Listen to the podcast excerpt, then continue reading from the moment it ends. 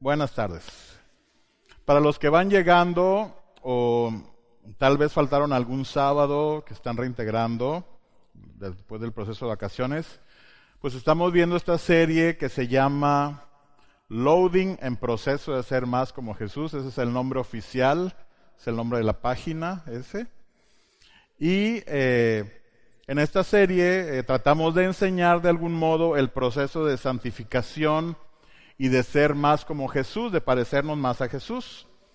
Nos estamos basando en un material de un autor que se llama Jerry Bridges y eh, su libro se llama En pos de la santidad, por si estás interesado después en adquirirlo. Vienen, vas a ver todos los temas que hemos estado eh, exponiendo aquí, pero el autor sí los hace bien. Entonces, este, el tema central de toda la serie es la santidad en nuestras vidas, a final de cuentas, y la prédica de hoy es la santidad del cuerpo.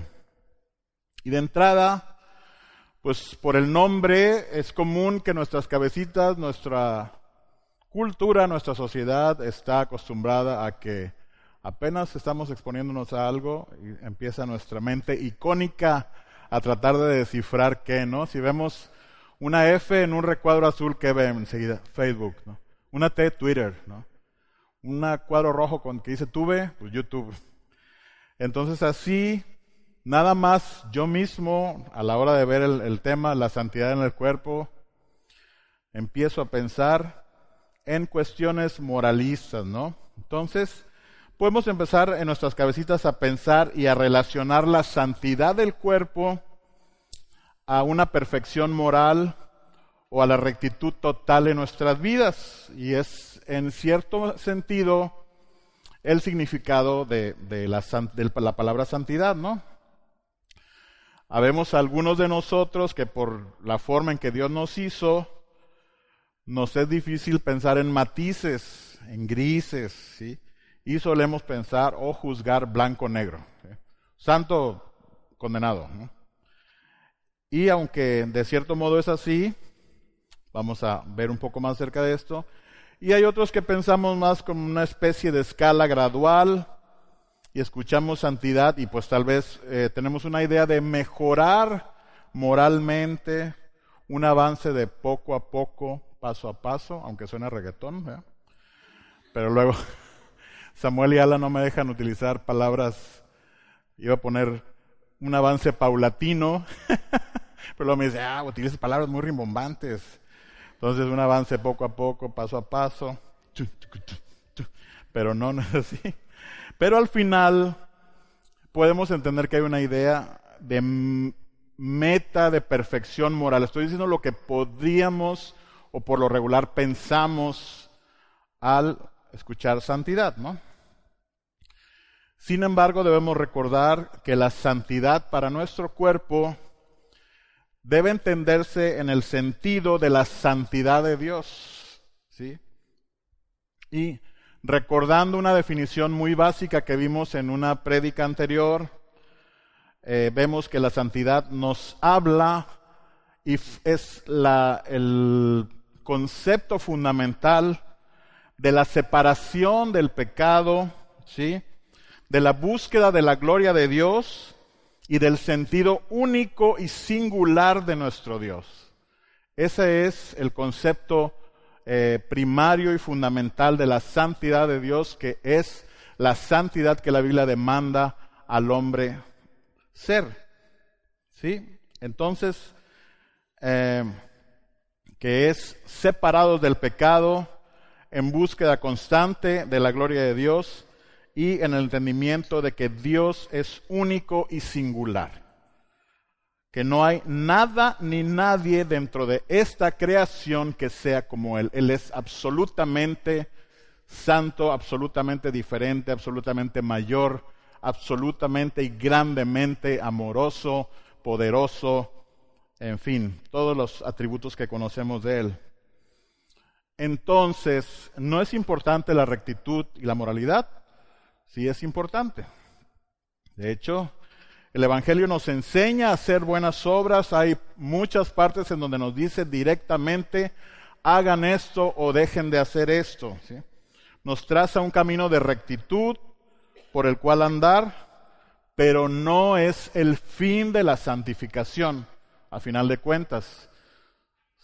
Dios no nos quiere santificar para que seamos entes morales o personas moralmente perfectas. ¿Sí? No es el fin. Más bien, estas cosas, el ser humano es santificado como una consecuencia o producto de. Y es lo que vamos a ver ahorita. El asunto es que si analizamos de este modo blanco y negro, pues a final de cuentas llegaremos a una ecuación imposible de resolver ya que nunca, nunca, nunca encontraremos la perfección moral mientras estemos en este cuerpo. Seguimos siendo pecadores y seremos hasta el final de nuestros días o que el Señor venga y nos transforme. y te pido por favor que me acompañes a, a tu Biblia, al libro de Romanos en el capítulo 7. Romanos 7, 21. Y Pablo está hablando en esta porción de la Biblia, está haciendo una defensa de su apostolado y una demostración de su pasión por el Evangelio. Y en medio están estas palabras para después empezar a hablar en contra de la idolatría. Dice en el 21, he descubierto el siguiente principio de vida, que cuando quiero hacer lo que es correcto, no puedo evitar hacer lo que está mal. Pablo está quejándose, ¿sí? Yo quiero hacer lo que es correcto, pero no puedo evitar hacer lo que está mal. Amo la ley de Dios con todo mi corazón, dice Pablo, pero hay otro poder dentro de mí que está en guerra con mi mente. Ese poder me esclaviza al pecado que todavía está dentro de mí. Soy un pobre desgraciado ¿Quién me libertará de esta vida dominada por el pecado y la muerte? Pablo está en angustia quejándose acerca de la naturaleza de su cuerpo. Gracias a Dios, dice en el 25, la respuesta está en Jesucristo nuestro Señor. Así que ya ven, en mi mente de verdad quiero obedecer la ley de Dios, pero a causa de mi naturaleza pecaminosa soy esclavo del pecado. Por lo tanto, ya no hay condenación para los que pertenecen a Cristo Jesús y porque ustedes pertenecen a Él, el poder del Espíritu que da vida los ha libertado del poder del pecado que lleva a la muerte. Entonces vemos lo que explicaba hace un rato. El apóstol Pablo, un hombre santo, ¿sí? está abriendo su corazón y diciendo que él ama hacer la ley de Dios, pero que él batalla con su propio pecado y se considera a sí mismo desgraciado, sí, porque está todavía en un cuerpo de muerte para después abrir la esperanza a que en Cristo esto está resuelto, ¿no? Entonces, ¿cómo podemos procurar la santidad de nuestro cuerpo? ¿Hay que procurarla? Sí, hay que procurarla. Pablo en 1 Corintios 9, si quieres acompañarme, da un ejemplo de sujetar el cuerpo. Pablo está hablando de su pasión por el Evangelio para después advertir en contra de la idolatría. Perdón, confundí los pasajes. Anteriormente esto era. Y es en medio de estas dos ideas donde Pablo dice esto, ¿no? Acompáñame 1 Corintios 9, 24. ¿Sí? 9:24 y está Pablo hablando a la iglesia de Corinto, una iglesia griega, en un lugar en donde los juegos eh, de carreras, donde el atletismo tuvo su cuna y algunos juegos olímpicos, la lucha, ¿sí? Y Pablo utiliza este eh, referente cultural, ¿sí? Para dar esta enseñanza. Está hablando precisamente de la pasión del Evangelio y les dice a los de Corintios, porque para ellos era una pasión, o sea, era algo así como nosotros, que alguien nos dijera, como la pasión que se desborda en la Champions cuando juega Madrid contra Barcelona. la convocatoria que hay, tanta gente alrededor del mundo que lo ve. Si yo digo esto, en Japón la gente me entiende. Si lo digo en China, la gente me entiende. Si lo digo en Europa, la gente me entiende. Lo digo en Sudamérica. En cualquier parte del mundo, las personas saben lo que es la Champions y la pasión que desborda, ¿no? Entonces, esto es lo que está haciendo Pablo aquí. Y dice en 1 Corintios 9:24, ¿no sabéis que los que corren en el estadio, todos a la verdad corren, pero uno solo se lleva el premio? Corred de tal modo que lo obtengáis. Todo aquel que lucha, de todo se abstiene. Ellos a la verdad para recibir una corona corruptible, pero nosotros una incorruptible.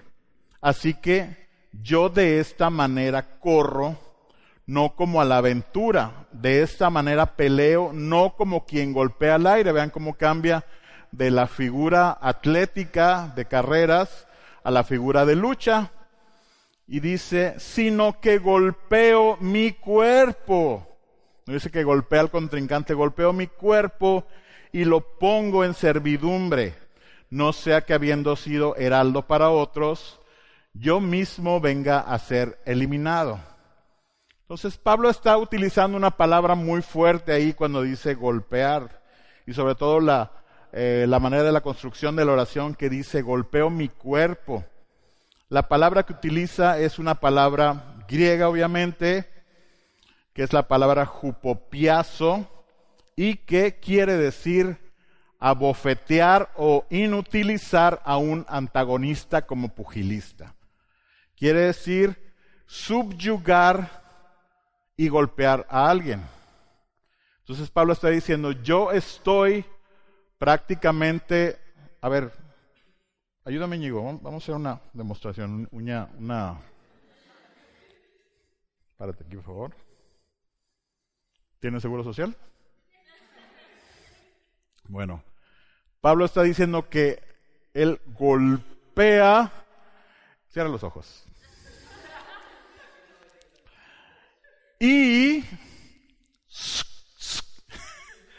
somete y subyuga a alguien, eh, porque lo sabe de tal modo que manda a dormir su cuerpo, de tal modo que inutiliza su cuerpo. Pues por mejor vamos a ver un video porque ni yo pego como boxeador ni Íñigo. No quiero que su papá me meta a la cárcel.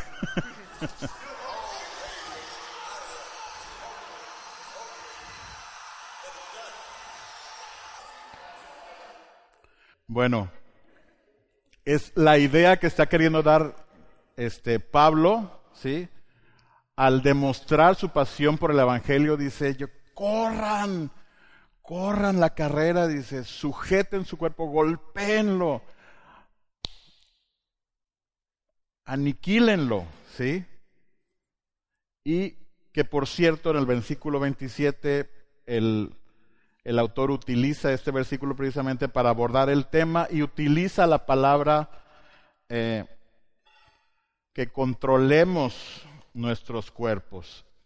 Entonces, el control sobre nuestros cuerpos físicos y apetitos, vamos a ver, y en la búsqueda de la santidad debemos sujetar y controlar nuestros cuerpos. Son acciones propias que nosotros hacemos y debemos recordar siempre que nuestros cuerpos son templos del Espíritu Santo y que son para glorificar a Dios con ellos. Los cristianos modernos y un poco más los occidentales hemos hecho mezclas extrañas con nuestra cultura y hemos caído, en honor a la verdad, en descuido y a veces en pecado en algunas áreas de nuestra vida. Por ejemplo, gula y pereza son unas de ellas. La gula y la pereza eran consideradas eh, por la iglesia primitiva como pecados, ¿sí? Sin mayor problema, ellos entendían que esto era pecado. Hoy se les llama debilidades de la voluntad o áreas no conquistadas. Eh, eh, eh, muy eufemísticamente hablando o hasta psicológicamente hablando, áreas que no se han conquistado. hasta incluso llegamos a hacer chistes de prácticas incorrectas que tenemos, ¿sí? que, al, que cuando las vemos a través de la luz de la Biblia, son eminentemente pecado, ¿sí? Pues uno de estos es la gula, de la cual yo soy el primer pecador en este lugar. No se rían porque hay otros que también van en la fila conmigo. Entonces, eh, la gula como concepto es el consumo excesivo de alimentos o bebidas y es pecado. Por lo regular asociamos glotonería o gula con obesidad, sin embargo no siempre es así. También es el deseo desordenado por algún tipo de comida o el descontento con el alimento que Dios pone en tu mesa. En Éxodo 16, si quieres ir este, nada más para estar checando, te lo voy a platicar porque está largo. Este, el Señor empieza a alimentar a su pueblo en el desierto, ¿sí? Y les da el maná. Entonces el Señor les da instrucciones específicas de que recojan una cantidad de maná para sustentarse en el día. Y eh, aproximadamente cada familia recogía dos kilos y la Biblia dice que aunque algunos recogían más y otros menos, siempre les le satisfacía y alcanzaba para cada familia. Eh, también vemos que algunas familias, no obstante que se les dijo no agarres más, sino deja ahí, nada más agarra lo que vas a utilizar en el día, agarraron más, como que se quisieron poner, no, no, no vaya a ser que mañana no caiga, pues yo me voy a llevar mi guardadito, o me voy a llevar tantito para en la noche viendo la tele, me echo una gorda, ¿no? De maná. Eh, ¿Y qué pasó? Que se echó a perder, se hicieron, se engusanó y Moisés pues se dio cuenta, se les instruyó también que el sexto día recogieran el doble de lo habitual para el, en el séptimo día tener el día para el Señor. ¿no? Entonces vemos que eh, personas eh, estuvieron en descontento, después vemos en la Biblia que estuvieron en descontento con el alimento que Dios le daba. Era necesario en ese tiempo que el pueblo de Israel fuera alimentado de esa forma. Y era un alimento, pues, ¿cómo les explico? Que caía del cielo. Yo creo que no le faltaba ninguna proteína, ninguna vitamina ni nada. Era, era lo justo para que ellos vivieran. Tenemos también el pasaje de números 11, en donde el pueblo eh, exaspera a Moisés pidiéndole carne y ellos recuerdan Egipto, el, eh, Moisés llega un momento en el que viene delante del Señor y dice, Señor, yo no puedo con este pueblo, mejor quítame la vida, este, de todos se quejan, quieren carne y están recordando a Egipto y el pueblo recordaba este, la carne que comía en Egipto y la anhelaba, ¿sí? Y el Señor dice, ah, pues quieren carne, ok, pues carne van a tener, y no nada más un día, ni cinco, ni diez, ni quince, sino un mes hasta que les salga por las narices. Y así fue, llegaron, este, el Señor mandó codornices y ellos empezaron a amontonar, y dice la Biblia que cada familia amontonó dos toneladas de codornices. si hacemos la conversión de la medida que viene ahí, en la actualidad serían dos toneladas. es una exageración. En, una, en un lugar tan eh, primario como era el campamento de los israelitas, digo, que no tenían camionetas, que no tenían este, eh, almacenes, que no tenían algo con qué cargar, no tenían refrigeradores, y estos señores estaban guardándose dos toneladas de, codornices por familia, ¿no?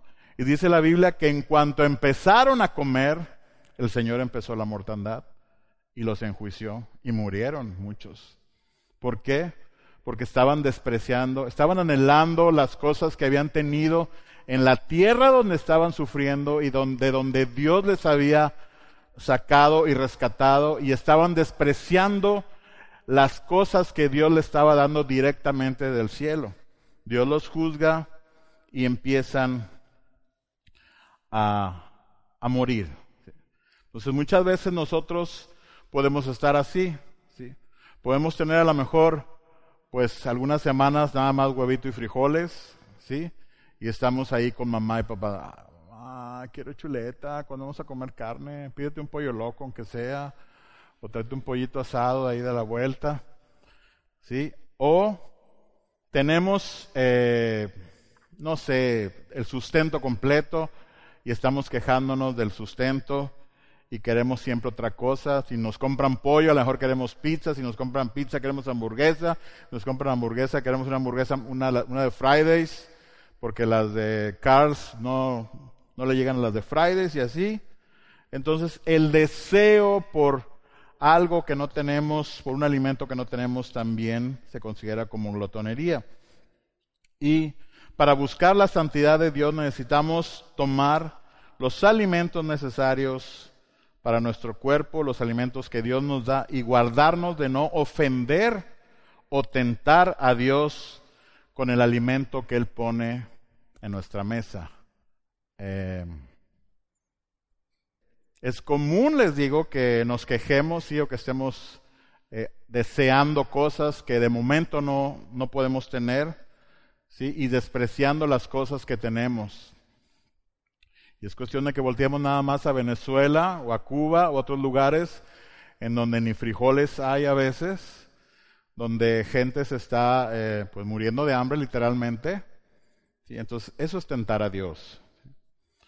Muy bien. ¿Y qué hay de la pereza? ¿Crees que alguna vez has sido perezoso? ¿Alguien ha sido perezoso aquí? Sí.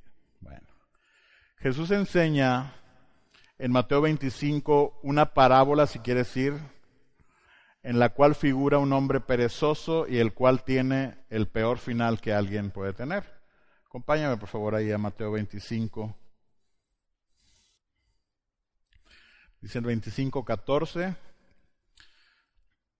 Dice, porque el reino de los cielos es como un hombre que yéndose lejos, llamó a sus siervos y les entregó sus bienes. A uno dio cinco talentos y a otro dio y a otro uno, a otro dos, perdón, y a otro uno, a cada uno conforme a su capacidad, y luego se fue lejos. Y el que había recibido cinco talentos fue y negoció con ellos y ganó otros cinco talentos. Asimismo, el que había recibido dos ganó también otros dos. Pero el que había recibido uno fue y cavó en la tierra y escondió el dinero de su señor. Después de mucho tiempo, vino el señor de aquellos siervos y arregló cuentas con ellos.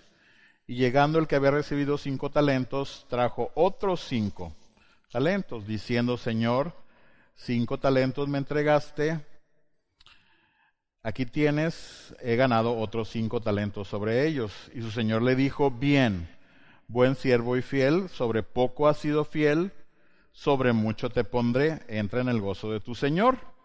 Llegando también el que había recibido dos talentos, dijo, Señor, dos talentos me entregaste, aquí tienes, he ganado otros dos talentos sobre ellos.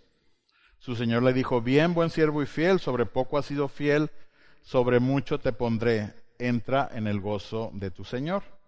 Pero llegando también el que había recibido un talento, dijo, Señor, te conocía que eres hombre duro, que ciega donde no sembraste, y recoges donde no esparciste.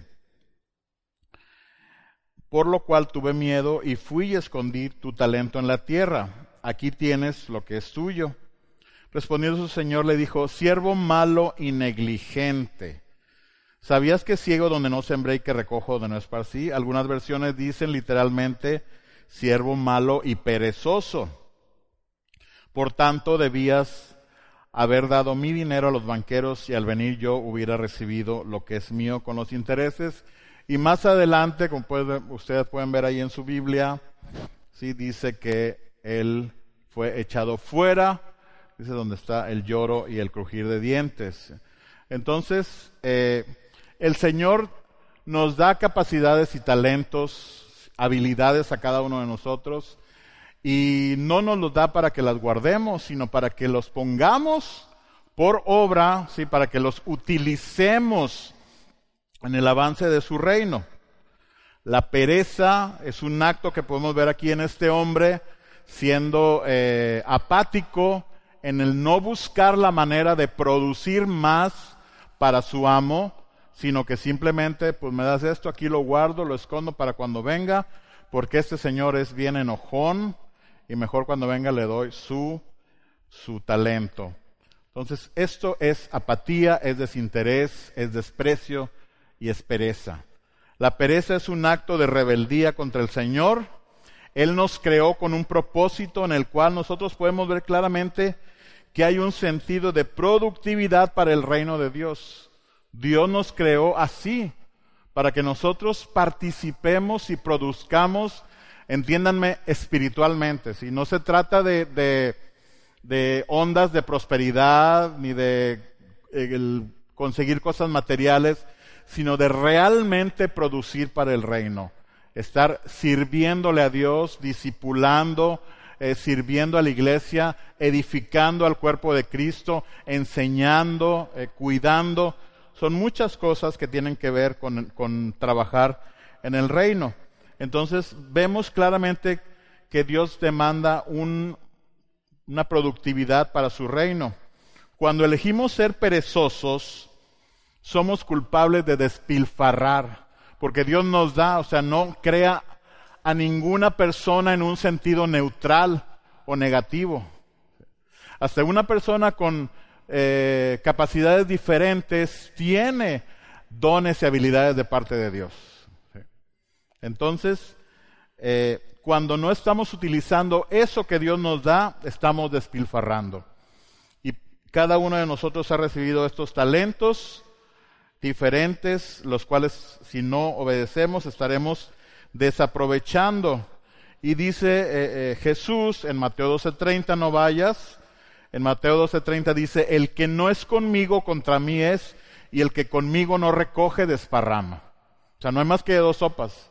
O estamos recogiendo, está utilizando una figura de una, de una cosecha en un campo, o estamos recogiendo la cosecha o la estamos tirando. No hay áreas neutrales. El perezoso vive en una burbuja de egoísmo.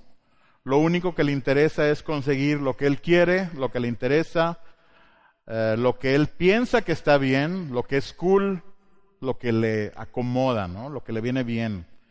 Esto es contrario totalmente a la enseñanza bíblica, en la cual eh, podemos ver en Filipenses 2, del 4 al 5.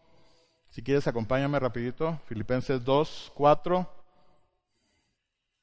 Dice Pablo ahí, no se ocupen solo de sus propios intereses, sino también procuren interesarse en los demás. Dice, procuren. ¿Qué es procurar? ¿Qué quiere decir procurar? Alguien que me diga, ¿qué quiere decir procurar? ¿Eh? Esforzarse y es hacerlo de una manera intencional y continua. La Procuraduría de Justicia ¿A qué se dedica? Está buscando impartir justicia las 24 horas, los 365 días del año, ¿sí? Eso es lo que hace, ¿no? Entonces, procurar, dice, interesarse en los demás y después dice, pues nada más para matarnos el rollo, tengan la misma actitud que tuvo Cristo Jesús.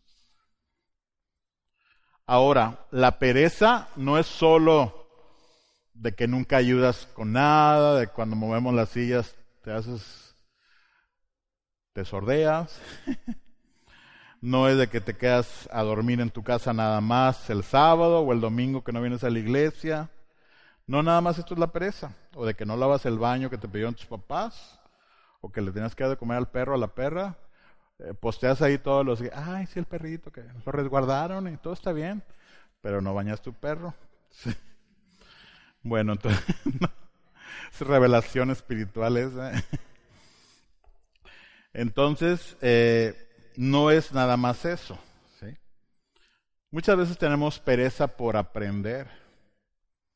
Dice Hebreos 5, del 11 al 12, está el autor de Hebreos eh, exhortando a los destinatarios de esta carta, dice, sobre este tema tenemos mucho que decir, aunque es difícil explicarlo, porque a ustedes lo que les entra por un oído, les sale por el otro. En realidad, a estas alturas ya deberían ser maestros y sin embargo necesitan que alguien vuelva a enseñarles las verdades más elementales de la palabra de Dios. Dicho de otro modo, necesitan leche en vez de alimento sólido. En, la Reina Valera dice, se han hecho tardos para oír. Y está hablando en este pasaje advirtiendo contra la apostasía. La apostasía es cuando los cristianos, miembros de la iglesia, voltean, eh, le dan la espalda a Dios y se alejan de la fe. Eso es la apostasía. Entonces Pablo está advirtiendo a, es, Pablo no, perdón, el autor de Hebreos está tomando este tema y está diciendo como una advertencia que se han hecho tardos para oír. Perezosos, dice, se puede entender la palabra ahí en el original. Esta nueva versión internacional dice, lo que les entra por un oído le sale por el otro. Y en esta, en realidad a estas alturas ya deberían ser maestros. Y sin embargo necesitan que alguien vuelva a enseñarles las verdades más elementales de la palabra de Dios. Dicho de otro modo, necesitan leche en vez de alimento sólido. Alguna vez escuché a unos cuatro o cinco chicos platicar, chicos que desde que tienen uso de razón se les ha enseñado la Biblia por diferentes medios, no quiero dar detalles, y uno de ellos venía diciendo, no, pues yo no sé muy bien de eso, más bien yo creo, mi mamá es la que sabe. Y otro de ellos pregunta, ¿de qué, de qué? Pues de esas cosas de la salvación. Y yo estaba cerca de ellos y le dije, ¿cómo, cómo, cómo? ¿Qué dices? Sí, sí, este Checo, es que de la salvación yo no sé. Le oye, pero tienes como ocho años escuchando el Evangelio. Y los otros, ¡Ah, Le digo, tú ni te rías que tú tienes la misma cantidad de años. y tú tampoco, y tú tampoco, y tú tampoco, y tu papá es pastor y... ¿Mm? pereza para aprender, pereza para atender también. Hay múltiples versículos en que el Señor demanda atención a sus siervos porque el mensaje que se estaba dando era su palabra y era la palabra de Dios es vida. Oye, oh Israel, pon atención, escucha, en verdad te digo, de cierto, de cierto, os digo, son llamadas de atención. ¿Te han dicho que eres distraído o distraída? ¿O te consideras distraído o distraída? ¿Sabes que hay definiciones de esa palabra, de la palabra distraído, que la relacionan con una vida licenciosa y desordenada? Y como decía al principio, nuestra cultura ha aligerado muchas cosas de tal modo que luego decimos, es distraído, es distraída. Y sobre todo, joven es igual a distraído. Y yo, ¿pero por qué? Pues si sus neuronas están en la flor, no pagan renta, no tienen hijos, no, no están casados, no tienen los afanes de la vida, ¿cómo que, no se han desarrollado bien? No. ¿Eh? Y que a final de cuentas, creo yo, tiene que ver con una situación de pereza, ¿no? Somos distraídos porque somos perezosos. Porque, sí, porque es más fácil adoptar una actitud de soy distraído, la cual me es tolerada y apapachada, a poner atención. El corazón es engañoso, chavos. De todo, sobre toda cosa guardada, guarda tu corazón. ¿Quién lo conocerá? Solamente el Señor lo conoce. Ni nosotros mismos alcanzamos a ver muchas veces eh, las cosas eh, que tenemos y que a veces pecamos. Otra cosa en contra de la santidad o que hay que guardar eh, buscando la santidad del cuerpo. ¿Alguna vez has caído en inmoralidad sexual? No respondas tú sabes. yo te pregunto, ¿seleccionas realmente lo que ves en base a su contenido? O sea, ¿ves que puede tener violencia, sexo, principalmente sexo? ¿Y realmente decides no verlo? ¿O prefieres darle y ahí le brincó? Y ahí le brincó. Y las escenas de sexo no son así como que, ¡pum!, de repente, ¿no? Que hay un preludio hasta que llega y lo baja, ¿no? Y muchas veces subes la montañita y aquí le cortas, le da, ponle, ponle, ponle, ponle. Ah, ya pasó, ya pasó. Pero hay un pedazo que te lo fumas como quiera. Entonces, selecciona realmente lo que ves. O te da ciertas concesiones, a lo mejor hasta te da ciertas concesiones en aras de tu madurez. No, es que yo soy maduro. Ya no me afecta. O de tu carácter férreamente santo por favor, yo soy servidor, soy líder. Yo puedo ver esto. Cuidado. Y cuidado a todos, o sea, no más yo estoy incluido. Y Sam y Alan. ¿eh? La Biblia enseña que un poco de levadura leuda toda la masa. Nunca un, una podredumbre, una naranja podrida va a ser arreglada por una buena. Siempre la podredumbre va a contaminar y va a infectar lo que está bueno.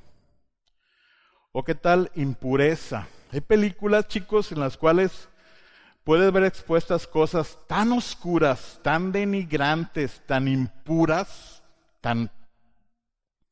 Así que desdoblan la naturaleza humana y te la ponen como muchas veces cosas que ni yo había concebido, ni había visto, que yo crecí en el mundo, fui rescatado por Dios después de años de andar entre las patas de los caballos, que ni yo había visto, y que ves en Netflix y, y que tal vez ni siquiera tienen abiertamente escenas de sexo, pero que te perturban. O sea, ahora en Netflix hay una, una tendencia de películas raras, oscuras, donde asesinos y que hacen... No, no, no, no, no que te perturban o que al menos deberían de perturbarte. ¿Sí? Eso es impureza. ¿O qué tal que te guardas de todo esto, pero sueles despreciar a las personas o a los hermanos secretamente? Que ni siquiera eres un modelo externamente, ¿sí? Pero en tu corazón juzgas desprecias, que no toleras a los demás porque simplemente no son como tú, porque no cantan tan bien como tú. Chicos, he visto caras de personas que ponen, disculpen la expresión, que ponen jeta porque ven a alguien acá arriba que no les gusta cómo canta.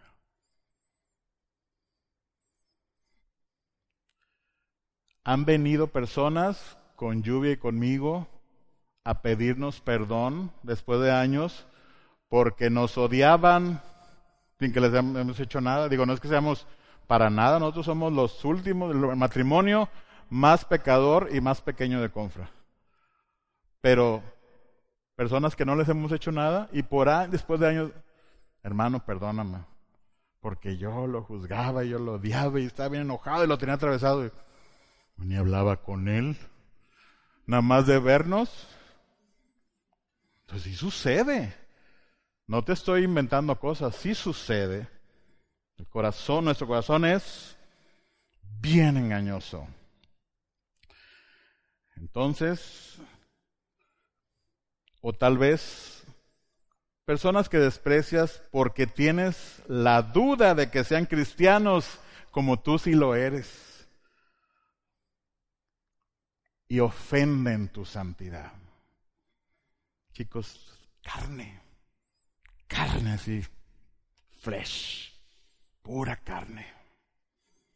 A final de cuentas, todos estos ejemplos tienen que ver con dar rienda suelta a nuestros apetitos carnales.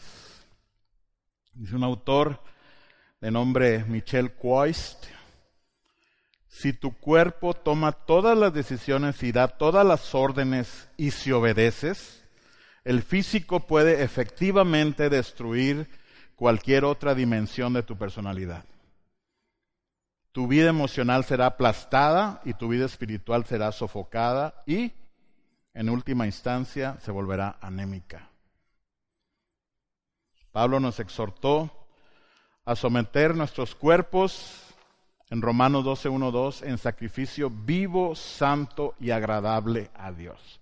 Pablo enseña en Romanos, al admirar y al entender las misericordias de Dios, al ver su obra de amor y de entrega en la cruz, sacrifíquense, dice Pablo, presentaos como sacrificio vivo, santo y agradable a Dios. La idea del, del sacrificio del Antiguo Testamento, del cordero en el altar siendo quemado, así, preséntense como sacrificio vivo, santo y agradable a Dios, en donde sea consumida toda su carnalidad. Dice, para que comprueben cuál es la buena voluntad de Dios, la cual es agradable, perfecta y buena. Entonces es muy posible que no haya una mayor conformidad con el mundo entre los cristianos evangélicos de hoy en día que la forma en que nosotros, en lugar de someter nuestros cuerpos como sacrificios santos, los mimamos, los consentimos, desafiando nuestro mejor juicio y nuestro propósito, propósito, perdón, cristiano en la vida.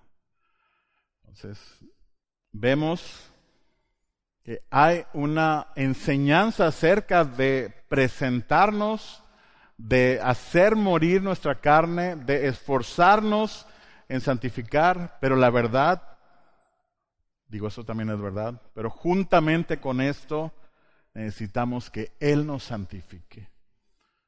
Si Cristo no está santificando, si la santidad de Dios no está permeando a tu vida, muy probablemente pueda ser un sepulcro blanqueado o podamos ser un sepulcro blanqueado.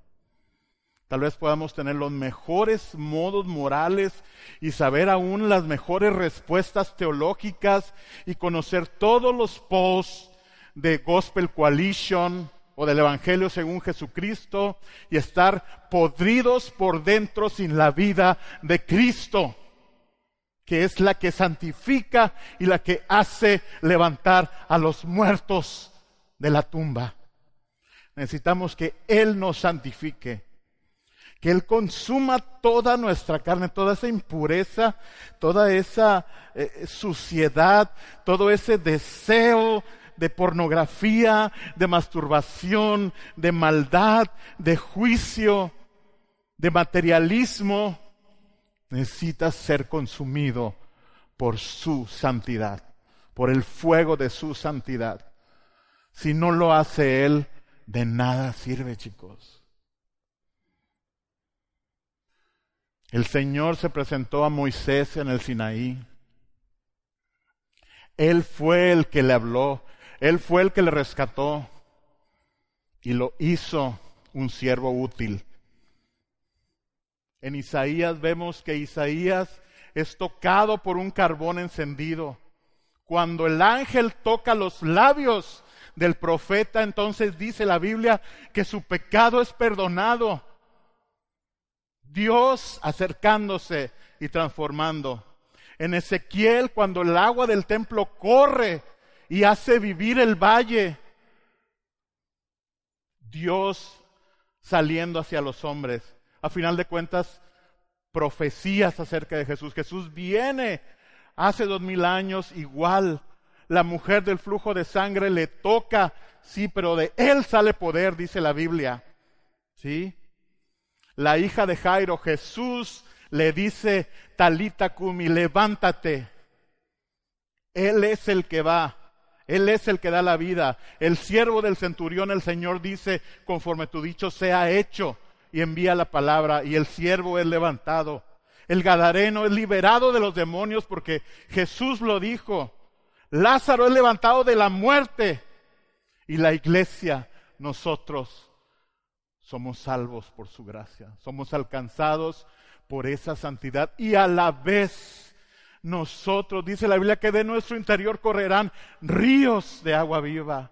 Debemos o tendríamos que estar siendo esos conductos de agua conduciendo la santidad hacia los demás. Chicos, acompáñame a orar, por favor. Ponte de pie y cierra tus ojos.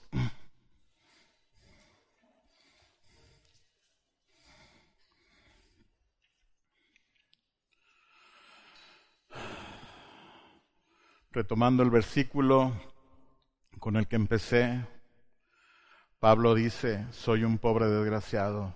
¿Quién me libertará de esta vida dominada por el pecado y la muerte? En el siguiente versículo dice, gracias a Dios, la respuesta está en Jesucristo nuestro Señor. Por lo tanto, ya no hay condenación para los que pertenecen a Cristo Jesús. Y porque ustedes pertenecen a Él, el poder del Espíritu que da vida los ha libertado del poder del pecado.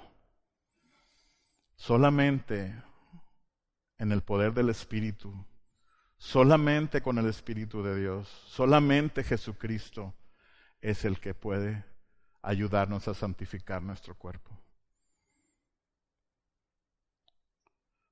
Si tú tienes dudas en esta tarde acerca de tu salvación, si tú ni siquiera sabes qué, qué es lo que está pasando aquí, ora a Dios. La Biblia dice que Él vino para salvar a los pecadores. Clama a Él, pídele que te salve.